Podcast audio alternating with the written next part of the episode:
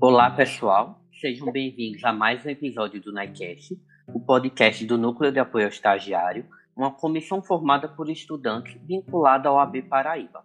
Eu me chamo Guilherme Albuquerque e hoje aqui eu trouxe comigo o professor Dr. Marcílio Franca Filho. Ele que é procurador do Ministério Público junto ao Tribunal de Contas do Estado da Paraíba e hoje ocupa a função de subprocurador-geral e chefe da Força-Tarefa do Patrimônio Cultural. Ele é professor do Centro de Ciências Jurídicas da Universidade Federal da Paraíba, docente do quadro permanente do Programa de Pós-Graduação em Ciências Jurídicas da UFPB, tanto no mestrado quanto no doutorado, líder do Labirinte, o Laboratório Internacional de Investigações e Transjuridicidade. Olá, professor, seja muito bem-vindo.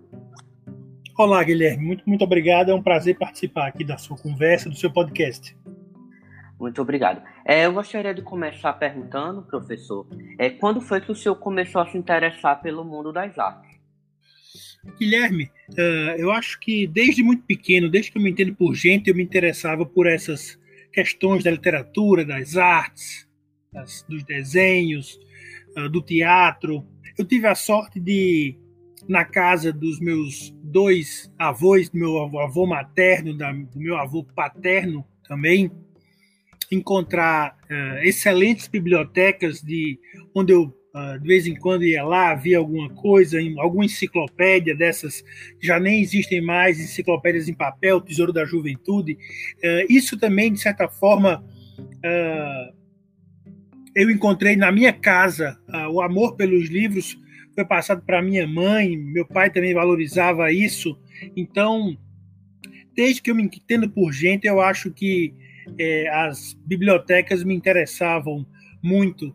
Esse, esse, essa paixão, esse interesse pelos livros, pelas descobertas, eles se confundem com a minha mais tenra memória. E desde muito cedo também, minha mãe me levava a eventos culturais, lançamento de livro. Eu me lembro muito pequeno, muito, muito, muito pequeno mesmo, indo, por exemplo, a um lançamento de um livro infantil de Chico Buarque. Nós morávamos no Rio de Janeiro e Chico Buarque escreveu um livro chamado Chapeuzinho Amarelo. E essa é uma das experiências mais interessantes que eu guardo de minha memória, assim, pequeno já, convivendo com, com esse mundo de literatura, de arte e tal. E aí uma infinidade de museus e tal. Ou seja, isso sempre foi um, um pouco a minha meu playground quando eu era criança e quando cresci tentei incorporar isso na minha vida profissional. Bom, é, e pegando esse gancho é, sobre a sua vida profissional e já na fase adulta, é, eu queria saber qual a importância do envolvimento do direito e o mundo das artes.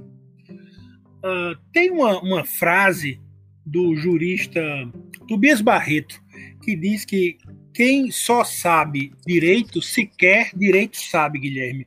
Eu acho que isso é, tem orientado toda a minha vida profissional e acadêmica, desde que eu entrei na faculdade.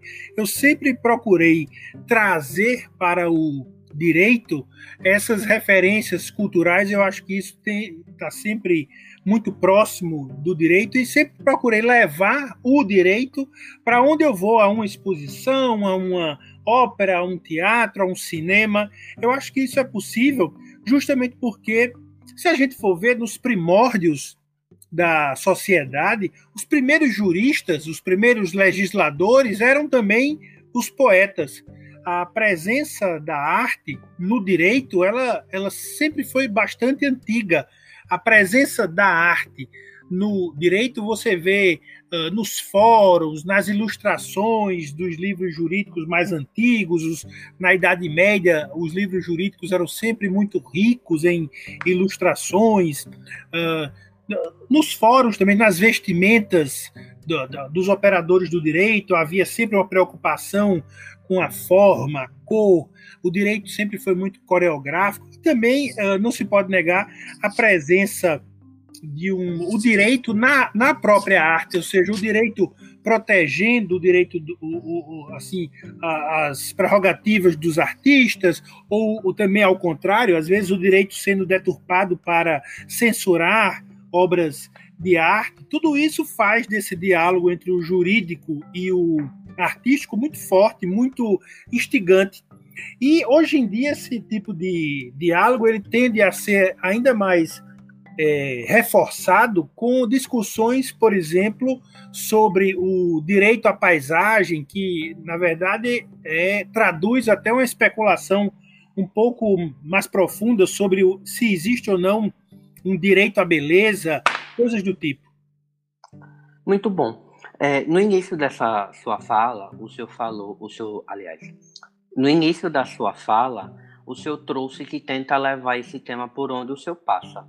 E em 2016, na primeira Conferência Brasileira de Direito e Arte, que o senhor teve a honra de ser um dos formadores, idealizadores, é, um dos palestrantes foi o doutor Márcio Adriano Anselmo. É, ele falou que uma das formas de, la, é, de lavagem de dinheiro é, na Operação Lava Jato era a compra de artes e já que elas podem ter valor, valores incalculáveis. Sendo assim, é, a Polícia Federal estava tentando desenvolver os seus agentes para que pudessem entender um pouco mais sobre o universo das artes. É, e indo além, indo além do universo das leis, é, eu queria saber do senhor, atualmente, em 2021, o senhor acredita que tenha melhorado essa percepção da Polícia Federal e que todo esse empenho tenha ajudado a desvendar os casos da Lava Jato é, em lavagens de dinheiro envolvendo o mercado das artes, não só na Lava Jato, como de uma maneira geral? É, sim, sem dúvida nenhuma. A Polícia Federal vem uh, desenvolvendo um, um, profissionalismo reconhecido internacionalmente nessa área para detectar lavagem de dinheiro com obras de arte. Uh, isso uh, não só na Lava Jato, mas em outros casos. Aliás, é, esse mecanismo utilizasse de uh, obras de arte ou uh, esculturas né, em geral e tal, coleções, é, esses bens assim muito singulares, né? Uh, selos, moedas, antiguidades. Uh, isso uh, já vem sendo utilizado por malfeitores, pelo crime organizado, por narcotraficantes há muito tempo. O caso da Lava Jato, aqui no Brasil mesmo, o caso da Lava Jato não é único. Já em outros episódios anteriores, houve essa houve esse mecanismo, esse expediente. Uh, no caso do Banco Santos, isso foi detectado uh, num episódio anterior de uma, uma grande uh, um esquema de corrupção envolvendo uma obra pública em São Paulo, com a, a chamada a construção da, da obra das da águas espraiadas, uh, também foi detectado a utilização desse tipo de, de, expediente. Havia ali uma série de despesas com a Sótebis, a casa de leilão, a famosa casa de, de leilões. É, houve também a própria Polícia Federal já tinha detectado esse expediente de se lavar dinheiro com obras de arte quando apreender, quando prendeu o, aquele um, traficante internacional, o Juan Carlos Abadia, famoso traficante de, de, de, drogas que foi preso aqui no Brasil, sem dúvida nenhuma é que com a Lava Jato esses expedientes eles ficaram mais notáveis. Ao longo da, da Lava Jato mesmo, esse a expertise é, da Polícia Federal você pode notar um, um, amadurecimento. A primeira vez que a, que a Lava Jato, que a Polícia Federal, ela apreende obras de arte supostamente utilizadas para lavar dinheiro foi na décima fase. Isso foi em 2015. A Lava Jato tinha iniciado em 2014, logo um ano depois. Uh, nessa primeira apreensão, Nota-se, por exemplo, se você vai acompanhar as imagens da época, se você vai acompanhar a, a, os filmes disponíveis, enfim, você vê que a Polícia Federal colocou os quadros assim, sem muito. Uh, era tudo muito novo, enfim. Você col colocou os quadros numa, numa carroceria numa, daquelas caminhonetes da Polícia Federal e tal. Nas últimas eh, apreensões, eh, no, no, ano passado, houve um grande é, uma, uma, operação, houve duas operações específicas sobre esse tema. A 65 fase, chamada Operação Galeria, e a 79 fase, Operação Vernissage, nas duas, houve especificamente a apreensão de obras de arte e o envolvimento de galerias de arte e tal. Nessas operações já houve até mesmo a contratação de empresas especializadas na embalagem, no tratamento, no transporte de obras de arte. Isso já, já, já indica um certo uh, requinte, um certo aprimoramento das operações nesses casos. A Polícia Federal, os seus peritos, os seus técnicos também desenvolveram até uma metodologia de exames e, e, e uh, de perícias para avaliar se um quadro era real, se era falsificado, quanto é que ele poderia valer, o valor de um quadro no mercado e tal. Isso, isso tudo foi aperfeiçoado pela, uh, pela Polícia Federal e denota como essas estratégias vêm sendo uh, utilizadas pelo crime organizado. Mas é importante, Guilherme, ressaltar que uh, um colecionador de arte, alguém que se interessa por, por, arte, ele não é porque alguém compra um quadro ou um quadro caro que alguém está cometendo um ilícito, não, de modo algum. Uh, é preciso, às vezes a, a, a, alguém pode ter essa impressão de que se alguém compra um, um quadro caro é porque está uma segunda intenção. Não, de modo algum. Você pode comprar um quadro que seja um, um, interessado em obras de arte, um benemérito, enfim, há diversas, há muitíssimas razões justas, legítimas, para você comprar um quadro de todo, de todo preço, de toda sorte, e de, de, de, em hipótese alguma isso pode significar nenhum tipo de, preconceito contra a, a classe artística. Talvez uh, valesse a pena, não sei se se haveria chance de, de, de, aprofundar um pouco mais, é o fato de que uh, há uma certa impressão no Brasil de que nós vivemos um certo uh, buraco negro regulatório no mercado de arte. Da, a, a, poderia haver a impressão, diante de tantos casos de lavagem de dinheiro com obras de arte, de que o mercado de arte no Brasil não é regulado. Essa impressão é falsa. O Brasil é, não é um paraíso regulatório no mercado de arte. Sim, uma visão é, apressada já indica que a gente tem hoje no país 23 leis federais, três decretos-leis, uns 12 decretos, afora inúmeras resoluções, portarias, órgãos especializados em patrimônio cultural, como o IFAM, que desenvolve um trabalho espetacular. Em suma, esse mercado do patrimônio cultural ele é tudo menos desregulado. Há normas penais, há normas cíveis, há normas administrativas, tributárias, Receita Federal, o Banco Central tem normas uh, sobre esses temas. Talvez o que pudesse ser é, feito seria uma é, regulação é, mais eficiente, se pensar em novas formas de regulação, isso sim poderia ser imaginado, sobretudo é, quando se considera que atualmente, à luz do objetivo, dos objetivos do desenvolvimento sustentável, aquela série de compromissos que a ONU uh, instou os países do mundo inteiro a, a, a, a concretizarem, há lá um objetivo, o Objetivo de Desenvolvimento Sustentável 11.4, que uh, pede que os países se uh, comprometam a proteger o patrimônio cultural, a evitar o comércio uh, ilícito de, de bens culturais, enfim, protejam o patrimônio cultural das cidades e tal. Ou seja, nesse sentido que é importante a gente aperfeiçoar essa legislação também sobre o comércio ilícito de bens culturais e a lavagem de dinheiro com bens culturais. Muito, muito bom, é, muito bom, professor. É, e trazendo agora um pouco sobre atualidades, é, eu queria saber sua opinião jurídica a respeito do, dos No Fungible Tokens é, para o mercado de arte. É, o senhor acredita que seja uma ferramenta mais segura? É, Guilherme, o mercado de arte ele tem uma, algumas peculiaridades. Uma dessas peculiaridades, digamos, é a sua informalidade, a sua descrição. Isso não é de hoje, isso é de há muito tempo. por uma série de razões. Às vezes, uma pessoa, por, por motivos uh, legítimos, às vezes, não quer anunciar aos quatro ventos que comprou uma obra caríssima por questões de segurança, enfim.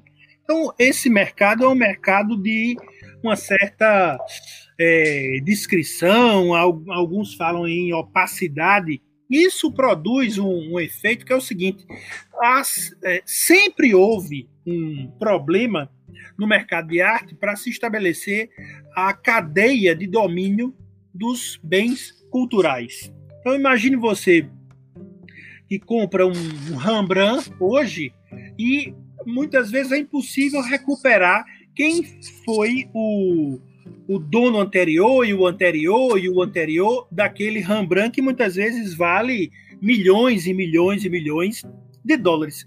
Ao contrário, se você tivesse comprado um Fusca de poucos uh, milhares de, de reais, um, uma casa, um, um, imóvel qualquer muito barato também, você iria ou no Detran ou no cartório e conseguiria recuperar toda essa cadeia de domínio. Bom, pois bem, no mercado de arte não existe essa possibilidade, esse, esse registro, ele não existe. E como se tratam de bens muito valiosos, como estamos tratando também de bens é, que não se substituem, bens que, se eles forem destruídos por um incêndio, se eles forem roubados, você não, não consegue ter um similar, ao contrário de um carro, ao contrário né, de um, uma outra coisa assim industrializada, uh, o, as obras de arte precisam de alguma forma trazer ao seu consumidor, ao seu proprietário, algum tipo de segurança. Então, já há muitos anos, é, o mercado de arte tenta incorporar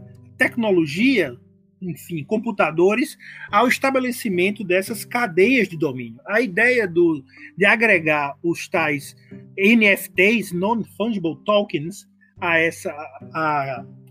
para poder as obras arte serem rastreáveis, as transações com obras de arte serem rastreáveis, não é exatamente uma ideia nova. Lhe dou um exemplo concreto. Outro dia eu estava exatamente pesquisando uns papéis para um outro trabalho nos arquivos históricos da Unesco em Paris e me dei conta que uh, no, na preparação para a Convenção da Unesco de 1970, ou seja, há exatamente 51 anos, uh, uma associação internacional de artes e de artistas já pedia ao secretário-geral da Unesco que se utilizasse a computação da época para montar um banco de dados com essas transações do mercado de artes. Obviamente não, não era a computação de hoje, era uma coisa muito mais rudimentar, mas a ideia já era a mesma, um tipo de uh, certificado, um tipo de registro, um tipo de assentamento qualquer que garantisse as cadeias de domínio.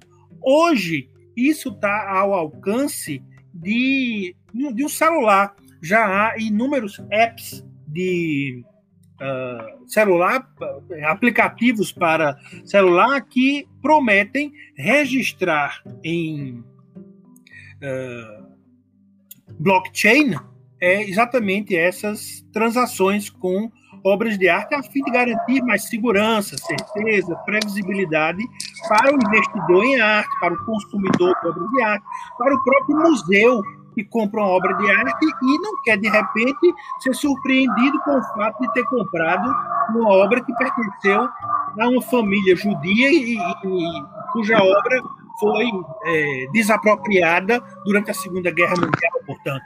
Basicamente, a ideia é a mesma os NFTs agora é, estão utilizando essa nova tecnologia, mas para um conceito que de fato tem sido há muito tempo buscado por, pelos operadores do mercado de arte. E por que que esses operadores do mercado de arte têm procurado trazer mais certeza, mais credibilidade nesse mercado? Porque na hora que você agrega mais estabilidade, mais previsibilidade, mais certeza aos operadores do mercado de arte, você torna esse mercado mais atraente para novos investidores. Muito bom, doutor. É, e de uma maneira geral agora, é, eu queria saber como é que poderíamos fomentar a cultura do nosso país, mudando essa ideia de que é algo elitista, tendo em vista que o senhor, como professor, atua também de uma forma social, já que passar conhecimento para os estudantes e ouvintes é uma forma de girar uma chave na cabeça de cada ser humano, de cada indivíduo, e quem sabe mudar a realidade deles, que passem a enxergar algo de uma maneira, de uma maneira melhor ou de outra perspectiva. Essa ideia de que a cultura é algo elitista é absolutamente incompreensível para mim. Tem uma frase do professor Miguel Reale, professor Miguel Reale, que, que foi um grande jurista, um grande filósofo do direito, foi reitor da Universidade de São Paulo. Ele tem uma frase fenomenal, aliás, uma frase que está inscrita exatamente no, no centro, no coração do campus da Universidade de São Paulo, que diz: no universo da cultura, o centro está em toda parte. Ora, exatamente a cultura ela não pode ser elitista porque todos nós, cada um de nós, somos simultaneamente parte, produtores dessa cultura, da cultura. Eu consumo cultura, eu faço cultura quando eu vou ao cinema, quando eu leio um livro, quando eu faço uma fotografia com o meu celular, mas também quando eu faço uma receita na minha casa de uma comida que minha avó fazia, como um, um pedaço de um pé de moleque, uh, canto uma, uma música da minha região, enfim, tudo isso faz parte da cultura. E eu acho que desmistificar essa ideia de que cultura é algo elitista é fundamental para todo mundo que tem algum tipo de uh, voz na sociedade. Todo mundo que tem uma conta na numa rede social pode ajudar, pode colaborar para desfazer esse mal entendido. Tudo é cultura. Muito bom esse posicionamento. Bom, e para finalizar, eu gostaria de saber, é, aliás, gostaria de perguntar que é, nos últimos anos, as universidades vêm formando bacharéis em direito muito mecanizados, ou seja, saem sabendo, sabendo apenas do direito formal, sem nem sequer se darem chance às pesquisas e os projetos de extensões que as universidades oferecem, é, para que po possam fomentar seus conhecimentos por outras áreas. Para o senhor, qual a importância na sua vida de fazer parte do, de grupos e projetos que fogem do óbvio? Olha, é, eu poderia dizer que isso tem sido fundamental. Fundamental, apenas isso, fundamental. Uh, eu, quando estava no meu uh, segundo, terceiro ano de faculdade, eu tive a chance de ingressar num projeto de iniciação científica. Foi o primeiro projeto de iniciação científica da faculdade de, de Direito naquela altura, uma, uma bolsa de iniciação científica financiada pelo CNPq, cujo orientador era o professor Eduardo Rabenhorst, é professor de filosofia do direito. Era um projeto de iniciação científica sobre a linguagem jurídica, a filosofia do, do direito aplicada aos estudos da filosofia da linguagem, etc. Aquilo moldou toda, todo o meu percurso acadêmico. Aquilo eu posso dizer que foi fundamental para a minha, minha caminhada profissional. Assim, aquilo abriu meus horizontes. Um pouco depois, cerca de um ano depois, é, isso foi no segundo ano, me lembro bem, isso foi no segundo ano. No terceiro ano, graças àquela é, aquela abertura de horizontes inicial, eu já estava matriculado no curso de extensão da própria universidade de, de alemão e a minha professora na universidade, a professora Socorro Gonçalves, me mostrou uma oportunidade de uma bolsa para passar um período na, na Alemanha. E dali eu, eu interrompi meu curso de, de graduação na UFPB e fui passar um período como estudante uh, da Universidade Livre de Berlim e como au pair na Alemanha, em Berlim. Eu acho que essas duas experiências foram fundamentais para me tornar o, o, profissional que eu sou hoje, o professor que eu sou hoje, para uh, ver a importância que a pesquisa e a extensão têm como uh, é, ferramentas indispensáveis para o ensino jurídico. Eu acho que o estudante de direito que é, tem a chance de se incorporar, quer como bolsista, quer como voluntário, num projeto de extensão, num projeto de pesquisa, deve fazê-lo com toda a sua, é, com toda a força, com todo o seu interesse, porque é uma experiência muitíssimo rica. É uma experiência que abre horizontes, é uma experiência que mostra oportunidades, é uma, é uma experiência que cria networking, você é, é, tem a chance de conhecer outras pessoas, outros temas, outros livros. Eu só. A única coisa que eu estudei ao longo da minha formação foi direito. Eu fiz o meu minha graduação em direito, eu fiz o meu mestrado em direito, meu doutorado em direito e o meu pós-doutorado em direito. Mas isso não quer dizer que eu só tenha estudado direito a minha vida toda. Justamente porque em cada um desses cursos eu tive a chance de abrir o meu olhar para antropologia, para história, para literatura, para as artes visuais, graças àquele primeiro contato, digamos assim, transdisciplinar com a filosofia, com a linguagem, com os estudos da linguagem que eu tive lá no segundo ano de graduação. É fundamental. Eu, é, eu digo muito aos, aos meus alunos que é, é preciso sair de uma certa área de conforto e só se sai dessa área de conforto viajando. E cada vez mais uh, só é possível uh, viajar através dos livros, do conhecimento, do saber. Nem toda viagem precisa ser um deslocamento físico, obviamente. Nem todo mundo, ainda mais hoje em dia, em tempos de pandemia, nem todo mundo uh, precisa, pode, quer, deseja, consegue se deslocar fisicamente de um lugar para o outro. Mas isso não quer dizer que você só precisa conhecer a sua localidade, o seu, a, a, o seu local, o, o seu bairro. Não, pelo contrário.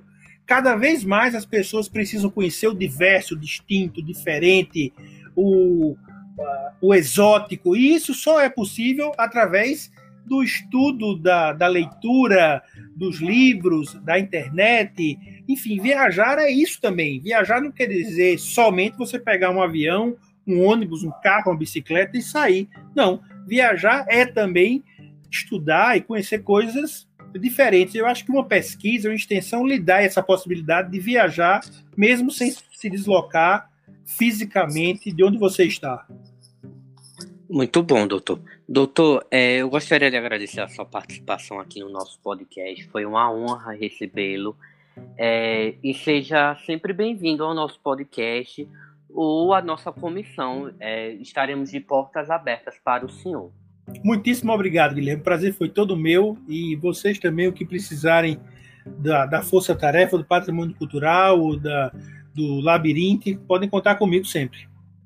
Ótimo. Bom, pessoal, esse foi mais um episódio do Nightcast e até a semana que vem.